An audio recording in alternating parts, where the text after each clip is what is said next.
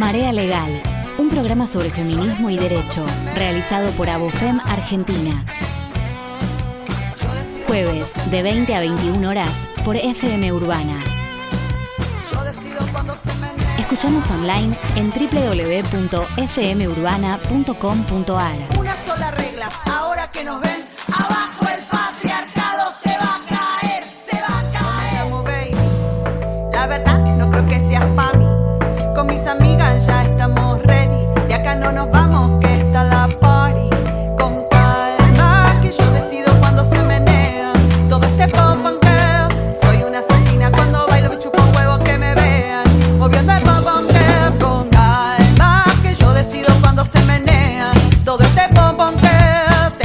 Adrenalina, miedo de la pista, voy hago lo que quiera. Con este pom pom.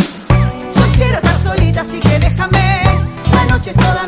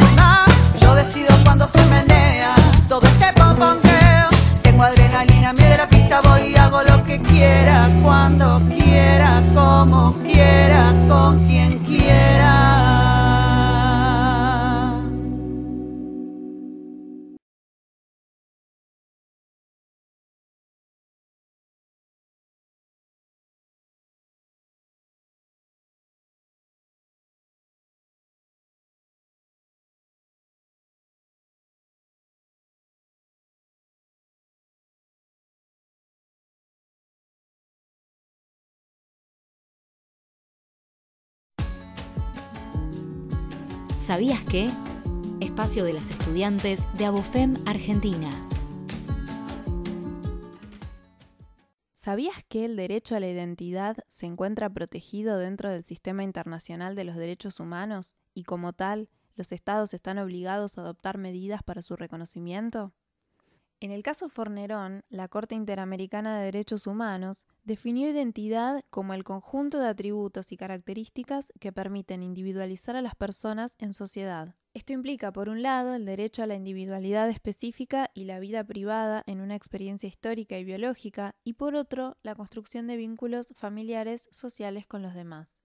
El desarrollo de un plan de vida, a su vez, incluye la identidad de género, entendida como una vivencia interna e individual del género, como cada persona la siente, correspondiendo o no con el sexo que se le asigna al nacer.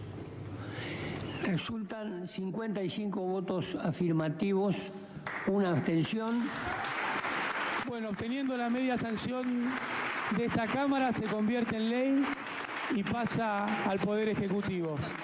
El derecho a la identidad de género se encuentra regulado localmente a través de la Ley 26.743, sancionada en el año 2012. Las personas trans estamos reclamando el derecho a poder que se nos respete nuestra identidad. poder tener ingreso a la educación, a la salud. Se nos va a tratar en los hospitales con nuestro nombre de género y no con el nombre de DNI. Este texto legal establece que toda persona tiene derecho al reconocimiento de su identidad de género, al libre desarrollo de su persona y a ser identificada de ese modo en los instrumentos que acreditan su identidad.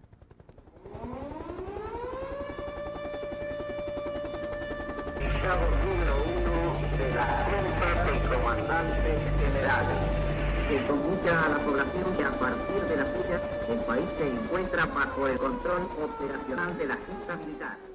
Durante la última dictadura cívico-militar en nuestro país, entre los años 1976 y 1983, el derecho a la identidad estuvo vulnerado en el marco del autodenominado proceso de reorganización nacional.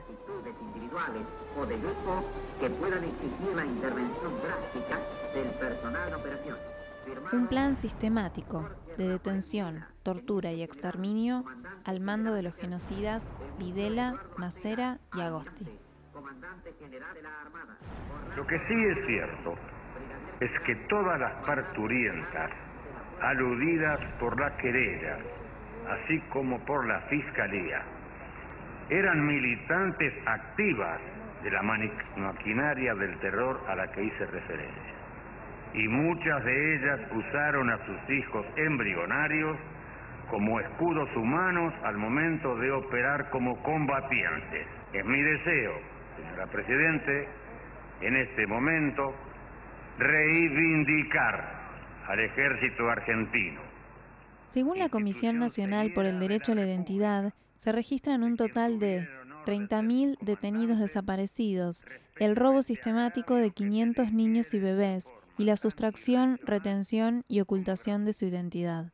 ¿Qué pasa, señora? Queremos nuestros hijos, que nos Queremos digan saber dónde, dónde están, están por lo menos. Hijo, hoy hace 15 Más meses. embarazadas, ¿Dónde están los bebés? saber dónde ¿Dónde? están, no que los ¿Por qué no nos dicen a ¿Dónde nosotros si están vivos, si están muertos?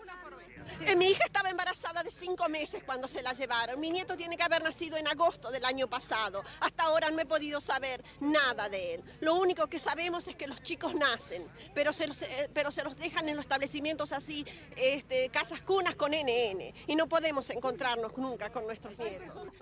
Al día de hoy, por la acción sostenida de los organismos de derechos humanos y en particular de Abuelas de Plaza de Mayo, 130 recuperaron su identidad. Con esa lógica me crié hasta los 25 años, odiando profundamente a las abuelas y a las madres, a los hijos, entendiendo que la subversión, la política, era todo malo, todo como una mala palabra, y que además no tenía nada que ver con mi vida.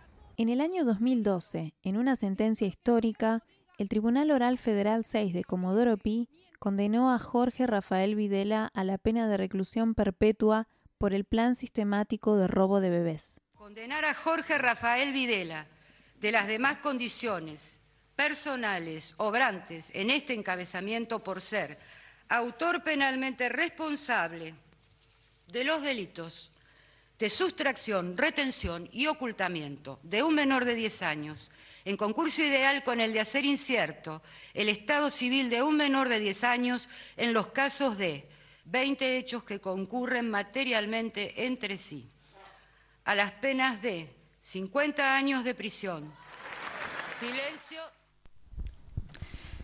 Fuerte, excelente este compilado de Noé, la verdad. Lo hizo muy bien, una grosa, una genia. Eh, le mando un saludo enorme entre todas. No, la verdad es que nos deja reflexionando, nos deja pensando. Eh, y también cómo en este, en este lapso de tiempo pudo hablar tanto de, cuando nosotros empezamos a hablar de este tema y haber decidido elegir este tema, dijimos, es un tema súper amplio, como que va a abarcar un montón de cuestiones. Y Noé logró, a través de este, de este contenido, plasmar eh, el mensaje que queríamos desde, desde la radio, tocando y escuchando eh, a los propios actores, a las propias actoras, a los propios actores, eh, en, en todo este, en todo este, en todo este contexto, en todo este proceso, ¿no? que vivimos, muy, muy grosso. Eh, sí, la verdad es que está recontra bien planteado. Felicitaciones, no me quedó buenísimo. Es un laburazo lo, lo- lo que se ha hecho realmente. Eh, y además no queda tema por tocar. O sea, Sí. es, realmente es una representación fiel de lo que representa, sobre todo en este país, el tema de la identidad. Así es. Sí, que tal vez a veces nos quedamos a ver, desde el lado del feminismo, solamente con el tema de la identidad de género Tal y cual. abordarlo desde estas perspectivas, eh, está buenísimo y es muy enriquecedor. Tal cual. Bueno, yo traje algo para aportar y estuvimos también, tenemos varias cositas para ir aportando, sí, tenemos, ¿no? tenemos. Eh, elegí un autor que se llama Stuart Hall, ¿sí? que fue un teórico cultural y sociólogo jamaiquino, que es uno de los principales referentes de los estudios culturales, que él decide no hablar de identidad, él decide hablar de identidades. Y nos dice, me gusta esto, a ver, para que reflexionemos. Aunque parece invocar un origen en un pasado histórico con el cual continúan en correspondencia, en realidad las identidades tienen que ver con, los, con las cuestiones referidas al uso de los recursos de la historia, a la lengua y a la cultura en el proceso de devenir y no de ser. No quiénes somos o de dónde venimos, sino en qué podríamos convertirnos cómo nos han representado y cómo atañe ello al modo de cómo podríamos representarnos. Las identidades, en consecuencia, se constituyen dentro de la representación y no fuera de ella. Acá nos habla Stuart Hall de que es una construcción histórica, ¿sí? La, la cuestión de la identidad, que se forma en prácticas y que se forma en discursos, y que lo importante, digamos, no es el ser, ¿sí? sino la construcción de ese ser. ¿Quiénes vamos siendo? El devenir del ser. ¿Y en qué queremos convertirnos? Eso me gustó, eso último, sí. Eh, sí, también la hay una realidad es que las distintas teorías a lo largo de la historia se fueron enfocando desde distintos puntos para definir lo que es la identidad. Bien. Eh, antiguamente se lo relacionaba con lo cultural e inmediatamente con la civilización, ¿sí? Sí. Cultura, civilización, identidad. ¿Sí? Y esto llevaba a tal vez sobreponer algunas culturas sobre otras, eh, comparándolas y diciendo esto es mejor, esto es peor, ¿no? Y- se caía en algo de, de- de un pre- prejuicio constante eh, sobre ciertas culturas y, y religiones también. Eh, después se pasó mucho sobre el individualismo y el autoconocimiento, ¿no? De la entidad, que es el ser, todo, ¿no? Y hoy en día lo que se toman las teorías más contem- contemporáneas es que eh, no es un hecho la identidad, es, es un proceso y Tal se cual. va dando eh, constantemente el día a día y sobre todo, si bien hay influencias del entorno en el que se encuentra y al grupo al que pertenece el sujeto, ¿sí? Eh, no se limita a reproducir esas acciones que ve, Tal cual. sino que uno interpreta todo su alrededor, lo elige Bien. o no lo elige y Bien. eh, también se elige marcar la diferencia, como eh, una, puede ser una diferencia complementaria o antagónica, decir esto yo no quiero ser. Tal Claro, cual. Y eso es lo que hace a la identidad. Sí, Y sí, sí, es que igual para llegar a, a- a esta, a este concepto, digamos, contemporáneo de, de- de construcción del proceso identitario, hemos pasado por un montón de cosas. Bueno, la historia también nos ha pasado factura en cuanto a todo lo que pudo mencionar ¿no? en, en su audio. Pero lo importante también es esto, es cómo nos posicionamos frente a la cuestión de la identidad. Y también, obviamente, a partir de ahí, el desprendimiento de los estigmas, de los emblemas, de cómo identificamos a tal y surgen un conjunto de estereotipos y prejuicios que pueden recaer sobre por qué elijo ser de esta manera, ¿no? Y por qué no de otra, que se relaciona constantemente con todos los programas y todas las cosas que fuimos diciendo durante el transcurso de toda la marea legal, ¿sí? Eh, sí, por supuesto, y además que también el accionar de, de- de los eh, sujetos, a ver, no quiero decir sujetos, pero de- del otro, ¿no? De, Sí. del- de- de lo externo, tiene que ver con todos estos prejuicios y estereotipos, ¿no? En la forma que uno acciona, habla, eh, eh, los hechos, ¿no? Se dan a partir de los estereotipos y los prejuicios y las miradas eh, anteriores o lo que suponemos que el otro es, ¿no? Y tal vez su identidad no tiene nada que ver con eso. Tal cual. Es algo muy personal a la vez, además de que también se nutre del grupo al que pertenece. ¿Por qué? Porque vos como individuo te nutrís de el, El- lo colectivo, del, del de lo colectivo y del valor que se le da a la pertenencia que se tiene a ese colectivo, que puede Sí. ser ideológico, puede ser desde eh, donde sea, la del mirada. que sea. eh, sí, entonces por eso decimos esta variedad de arista y la diversidad que hay en todo lo que es el concepto de identidad. Buenísimo. Y lo loco es también a veces que es tan enriquecedor el tema de la identidad y, y que hay muchos que realmente no la tienen, no la descubren, por eso mismo de, de seguir cierto colectivo o pertenecer a cierto grupo y realmente no no son quien realmente qu- quieren ser, sino por eh, seguir esos estereotipos. Se Tal privan cual. de su propia identidad, de su de crecer, de su desarrollo. de- Sí, ahí entra, en, a ver, entramos a, a analizar dos cuestiones. Una, el, el tema de la imposición, ¿no? De, de la cuestión identitaria y, y también entender el, el momento por el cual la persona va eh, atravesando y, y elige ser de determinada manera, ¿no? Eh, y entran también en esto que vos decís, ser un conjunto de, de estigmas que pueden llegar a caer y el miedo a no sentirme, digamos, eh, no pertenecer, no ser lo que en realidad quiero ser y porque el común de la sociedad me lleva o un colectivo determinado me lleva a ser de determinada manera, digamos, tengo que elegir eh, tomar esa identidad, ¿no? Es muy, muy grande todo lo que tenemos para, para, para evaluar. Pero bueno, eh, tenemos que seguir. Tenemos una hora de programa, chicas. La verdad es que tenemos una hora de programas. Eh, ¿Les parece? Voy a leer las publis y Sí. leemos un poco los mensajes de las compañeras que están mandando y que nos, nos están alentando en, en este sentido. Bien, ¿estás buscando hacer un regalo original? Tu mejor opción es Unísono Estampas Personalizadas, camperas, remeras, mochilas, gorras y muchos productos más. Unísono, estampas personalizadas. Lo puedes encontrar en Instagram como unísono-remeras y en Facebook como unísono, un- perdón, unísono remeras de diseño. También en WhatsApp al 2346 65 57 85. Dirección Avenida Ceballos 17, local número 3, Chivilcoy. ¿Necesitas asesoramiento legal en derecho civil, laboral, familia o violencia de género, perdón, de género en ámbito intrafamiliar, laboral o institucional? Estudio de Encina. Hoy estoy, estudio. Decía no, no, y Lencina. Si me llega a estar escuchando Sandra, lo debe saber. Más le vale que nos esté escuchando, Sandra.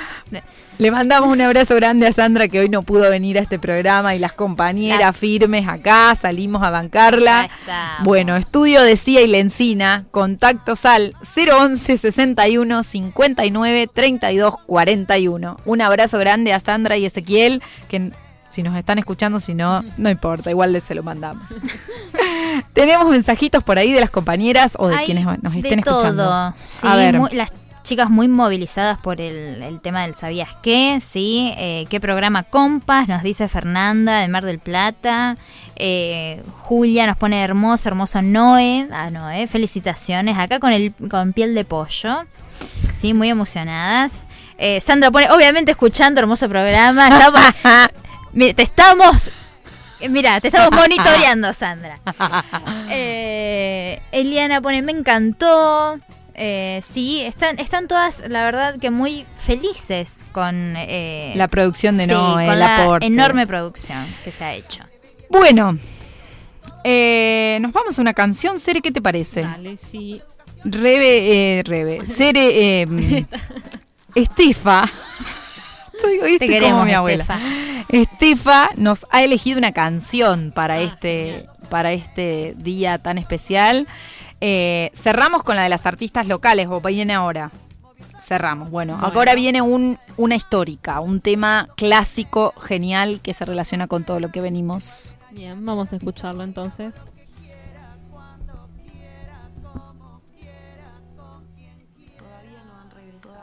regresado y nosotras tenemos que cuidar unos pañuelos blancos como nuestros cabellos para los amargos días venideros. Sin ustedes a nuestro lado esos días serán muy tristes. Por eso, juntamos nuestra fuerza de mujer y cantamos tan fuerte que quizás lo oigan, llegando al estruendo a través del aire.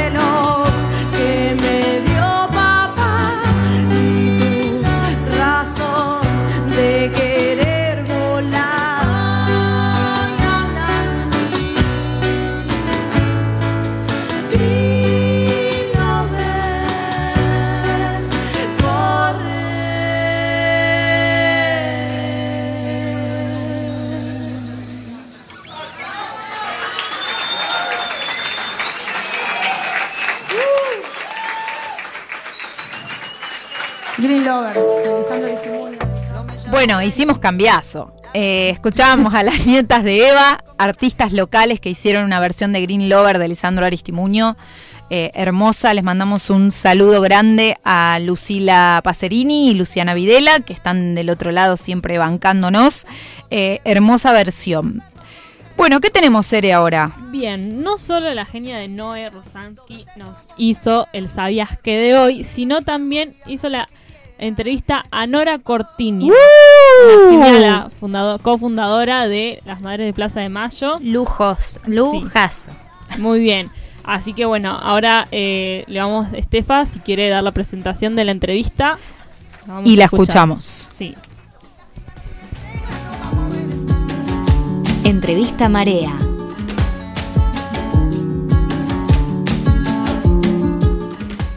Estamos muy felices a Bofema Argentina y Marea Legal de tener como invitada del segmento entrevista de hoy a Nora Cortiñas, Norita, integrante de Madres de Plaza de Mayo, línea fundadora, integrante también de la Comisión Provincial por la Memoria, feminista y referente de la lucha por los derechos humanos en nuestro país y en todo el mundo. Norita, te veo con el pañuelo blanco, símbolo universal de la lucha de las madres, y pienso, este año se cumplieron 44 años del golpe cívico-militar y 43 años de aquella primera ronda en la plaza. ¿Qué representa hoy ese pañuelo? ¿Qué moviliza? representa la fuerza de la lucha porque es un pañuelo que todavía perturba a los jueces, perturba a muchos funcionarios, a otros no, porque los que son fascistas, fascistas, eh, no los perturba, aunque siempre alguna incomodidad les trae, ¿no? Pero eh, a muchos funcionarios eh, los perturba el pañuelo. Aún ahora a los de ahora, ¿no? Este, también, que dicen tener cierta simpatía, sin embargo, este, los perturba el pañuelo y querrían que no lo usemos más. Por todos los derechos humanos, absolutamente, y como vigía de, que los derechos humanos se respeten, ¿no? Entonces, cuando vamos a algún juicio y está con una causa armada, este, y los jueces ven que estamos una, dos madres, una, dos madres, no necesitamos ser como antes, que éramos cinco en la primera fila, ¿viste? Ahora una solita que esté con el pañuelo ya trae ese golpe de gracia que ya este, saben que, que estamos siguiendo de cerca cualquier irregularidad. En los últimos años te vimos muy presente acompañando el movimiento de mujeres en distintos momentos, en distintas situaciones. ¿Cómo fue que tu lucha inicial por la reivindicación de los derechos humanos frente al terrorismo de Estado se extendió a las luchas feministas?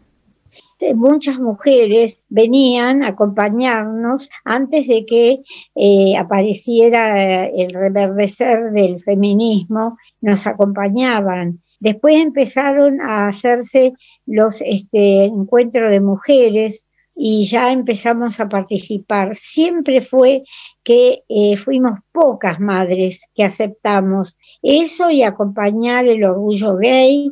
También no fueron muchas madres creo que hoy por hoy debo ser la única o, dos o tres cuando pueden, ¿no? Porque tampoco lo aceptaron algunas madres. Y el feminismo tampoco, ¿viste? Las propias madres decían, no, yo no soy feminista, ¿viste? Yo no.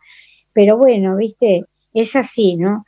Eh, uno va aprendiendo yo al menos que tenía muchos este, deberes y que no me daba cuenta que tenía derechos. Cuando empecé a ir a los encuentros de mujeres y vi ese montón de mujeres, este, miles que iban a reclamar sus derechos, y yo empecé a, repasar mi historia, ¿no?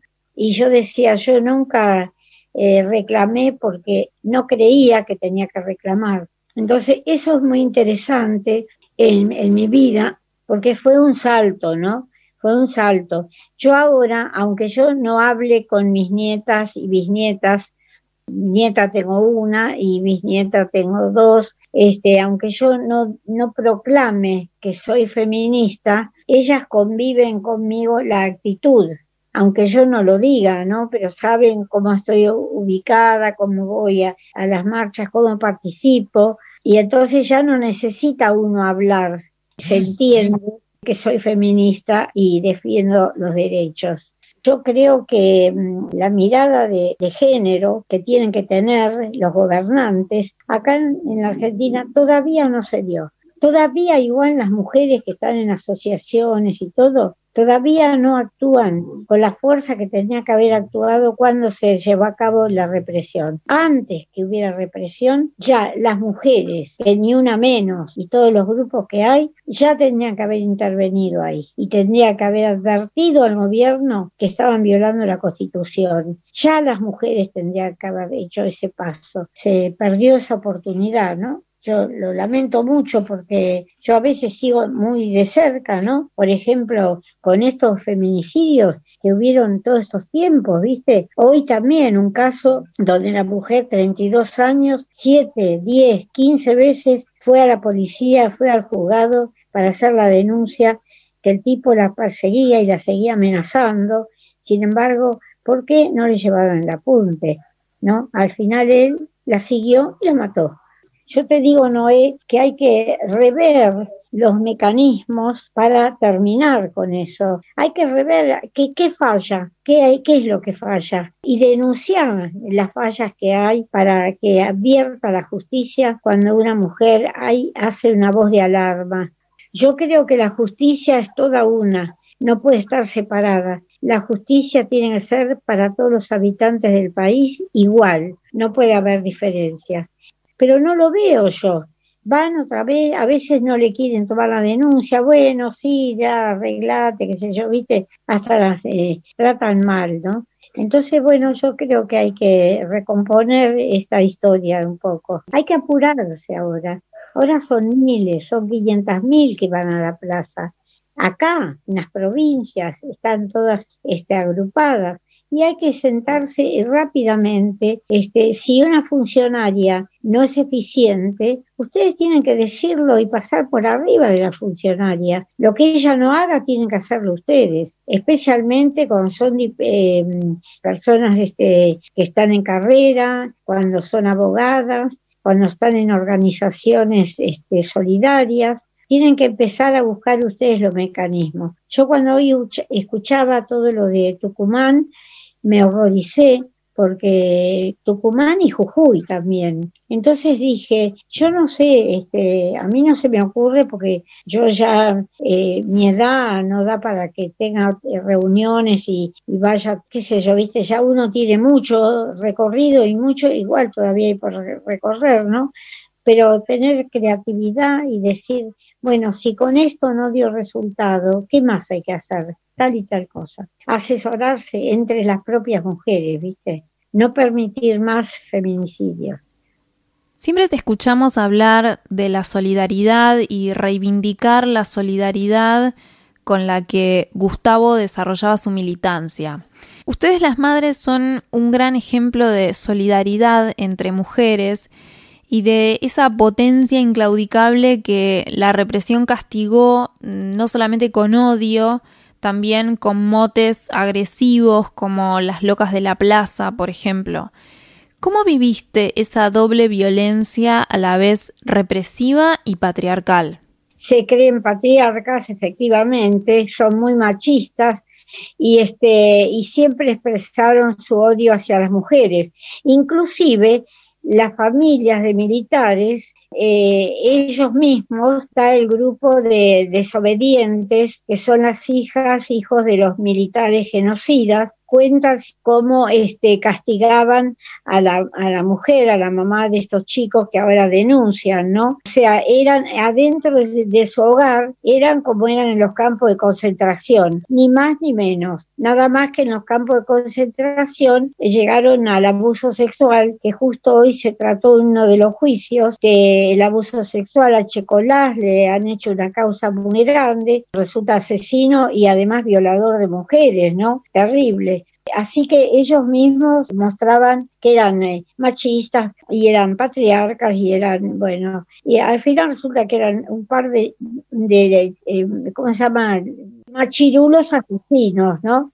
Y este, y nosotras también fuimos maltratadas por la, eh, la cúpula de la iglesia, con excepción de tres o cuatro obispos que son los que conocemos, algunos murieron, que era uno o dos, pero éramos eh, maltratadas. Lo que pasa que el ir a la plaza y enfrentarlos a ellos los bajaba de esa categoría de machistas porque nosotras les decíamos de todo. Yo creo que mm, no se imaginaban cuando empezó esa represión brutal que la respuesta de las madres iba a ser tan contundente y tan homogénea, ¿no? Todas en el mismo estilo. Ninguna se hizo amiga de ellos. No hay un caso de que una madre haya dicho, bueno, a mí me cayó simpático, no, no todas las madres que fuimos a recorrer los cuarteles, todas tuvimos la misma reacción. Eh, ni siquiera nos hablábamos eso, ¿no? Por eso esa foto que está circulando, donde este gallone eh, agarra a una madre como si la estuviera abrazando, pero con cara de asco, no es que la está abrazando a la madre porque le quiere demostrar afecto, mentira, era ficticio y era porque sabía que estaban sacando fotos. Así que por eso digo que ninguno tuvo, eh, digamos, un gesto de humanidad. Ni siquiera eh, en el caso de las abuelas, como el caso de Estela o de Chicha, que iban a preguntar dónde estaría su hija y su nieto nieta, no tuvieron ningún rasgo que hiciera denotar que tenían ni una pizquita de humanidad. Así que más que nada lo han demostrado, ¿no? Así que todo eso, viste, viene con años y años y además se da justamente porque como no es, eh, resistimos con odio, sino con la firmeza, con la firmeza cada jueves nos llevaban, nos llevaban presas, nos maltrataban, volvíamos al jueves que viene, otra vez, otra vez, viste, maltratada. Entonces ellos en algún momento habrán dicho, nos falló esto ¿no? Entonces, bueno, este, y la iglesia, eh, los que no nos quisieron, no nos quieren. No es que cambiaron los obispos. Los que nos quisieron, nos quisieron. Algunos se murieron. Y los que no nos querían antes, que son fascistas, y son fascistas realmente, están ahora están silenciosos porque saben que seguimos eh, reclamando que se abran los archivos, no solamente de los militares, sino de los civiles y de los eclesiásticos. Así que tenemos este, la perseverancia y entonces a ellos les molesta que nosotras perseveremos tanto, ¿no? Gracias Norita por brindarnos tu tiempo, fue un honor tenerte en el programa de hoy de Abofem. ¿Algo que quieras decir para cerrar? Hasta la victoria siempre. Chao, querida. Hasta la victoria siempre, nos cerró Norita. Una genia total, agradecemos a Noé por la increíble entrevista, a Nora, toda la predisposición. Excelente, un gran trabajo. Hermosa Noé, hoy el trabajo que hizo para la radio la se merece estuvo sentada acá. Noé hace de cuenta que estuvo sentada acá con nosotras. Eh, gracias, Noé, gracias. Bueno, se nos está yendo el programa, pero Cere, vos tuviste ahí eh, tomando recién apuntes de algunas frases paradigmáticas que, nos dejó Norita, a ver. Que nos que chocaron, digamos, que es la que más se notaron. Como por ejemplo, que aún perturba el pañuelo blanco. Sí. Y que también decía Nora que Ahora solo basta con que una vaya con el pañuelo, pero aún sigue perturbando a ciertos funcionarios o jueces. ¿Cómo perturban los pañuelos? Sí, totalmente. Todos. Los simbolismos, sí. todo lo que acarrea. Y pocas madres apoyaron el movimiento tanto como el feminismo o el LGTB. Sí, eso es importante lo que dijo. Sí, que muchas eh, no, no la aceptaron. Tenemos que tener en cuenta que ellas luchaban por los derechos humanos eh, en, otra época en la que Nadie dijo que Ibarra era, iban de la mano el feminismo. Tal cual, qué importante esto, ¿no? De, cómo se dio cuenta cuando lo cuenta, ¿no? Exacto, y, bueno, y no hay muchas muchas mujeres, madres que no que aún no se dan cuenta de lo que, de que va quizás también de, la, mano. sí, los derechos humanos, las mujeres y, demás. Y, bueno, y ella después eh, resalta que claro, se, ella no se daba cuenta, ella tenía muchos deberes, pero no se daba cuenta que tenía derechos también en que nunca reclamó. Ella reclamaba por los derechos humanos y por los desaparecidos, pero no creía que tenía otra cosa que reclamar como mujer, digamos. Sí.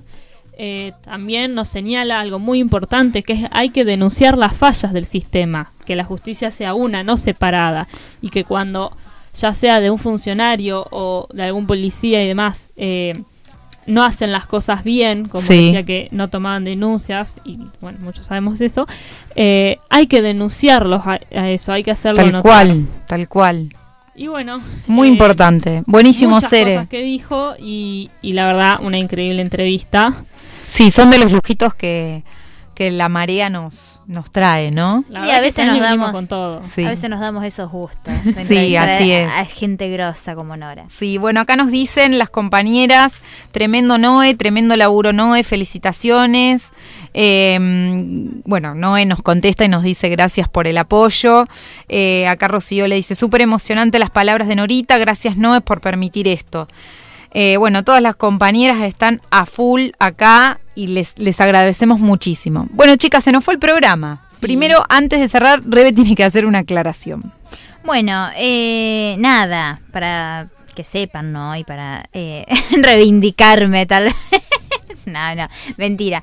Eh, nada, lo que quiero aclarar es que en realidad en la filial de Costa Atlántica lo que reclamamos es que se cumpla la paridad de género en el Consejo Ahí está. Deliberante de Mar del Plata. ¿eh? De Así que mi- de Miramar. las pilas. De De, Pinamar, de no. Pinamar, perdón, me quedé con Mar del Plata. Esto me, me de Pinamar, confundir. de No, Pinamar, no, de. Pinamar. Sí, en realidad Pinamar. estamos luchando por eso. Sacamos un comunicado que en realidad todavía no llegamos. Eh, entonces reclamamos por porque se cumpla el cupo femenino en, en el Consejo Deliberante De Pinamar. de Pinamar. eh, así que ahí estamos con las compañeras bancando, bancándolas en este sentido. Yo me disculpo por la tardanza al estudio que le dejé el mando al Ale. No cuando pasa debí. nada, no pasa nada. Por eso estamos, por Acá eso estamos, estamos. acá estamos para bancarnos entre todas, entre todas, así es. Tenemos un saludo, Estefa, hoy. ¿Querés reproducirlo, Estefa, si lo escuchamos? Hola, soy Luciana Bachi, jugadora de fútbol de Racing. Quería mandarles un saludo a las compañeras de Marea Legal de Abofem, que siempre están aguantando y bancando las luchas de las deportistas, así que les deseo el mayor de los éxitos.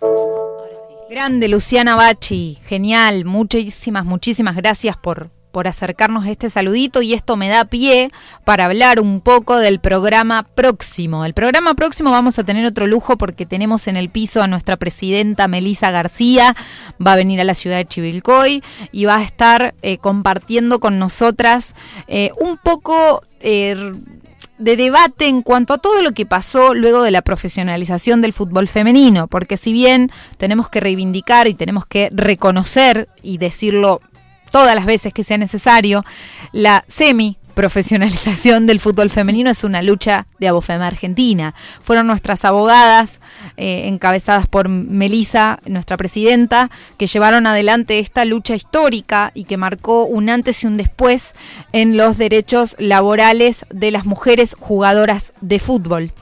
Eh, pero bueno, esto dio un conjunto de debates jurídicos que surgieron después y, y que no, todavía son luchas que debemos mantener y banderas que tenemos que tener presentes para lograr realmente una profesionalización y no quedarnos en lo que es la, la semi-profesionalización, como le decimos nosotras, por todas estas luchas que aún tenemos y que es importante que la sociedad conozca. Entonces decidimos hacer un programa dedicado al 100% eh, en este sentido. Va a estar Lucía Marino, nuestra compañera, va a estar Sandra Lencina y, y Melisa en el piso debatiendo el próximo jueves acerca de este temón. Así que les invitamos desde el otro lado. Eh, acá nos, nos saludan las compañeras. Eva Programón, felicitaciones chicas. Cristina de Azul, sintiéndonos partes de la marea legal, orgullosa de las compañeras y todas las que están mandando saluditos. Gracias, gracias, gracias. Gracias a todas. Compañeras, Gracias por este programa. Se a las la corridas. Sí, pero salió. salió. Sepan disculpar los inconvenientes. Somos Humanas. Humanas, somos marea. Eh, las queremos, les queremos. Y buenas noches a todos, todas y todes. Nos encontramos el próximo jueves. Saludos, adiós. María Elena Walsh, poeta argentina. Tantas veces me mataron, tantas veces me morí. Sin embargo estoy aquí resucitando. Gracias estoy a la desgracia si halla la mano con puñal, porque me mató tan mal. Y seguí cantando, cantando al sol como la cigarra, después de un año bajo la tierra, igual que sobreviviente que vuelve de la guerra. Tantas veces me borraron, tantas desaparecí, a mi propio entierro fui sola y llorando. Hice un nudo en el pañuelo, pero me olvidé después que no era la única vez. Y seguí cantando al sol como la cigarra, después de un año bajo la tierra, igual que sobreviviente que vuelve de la guerra.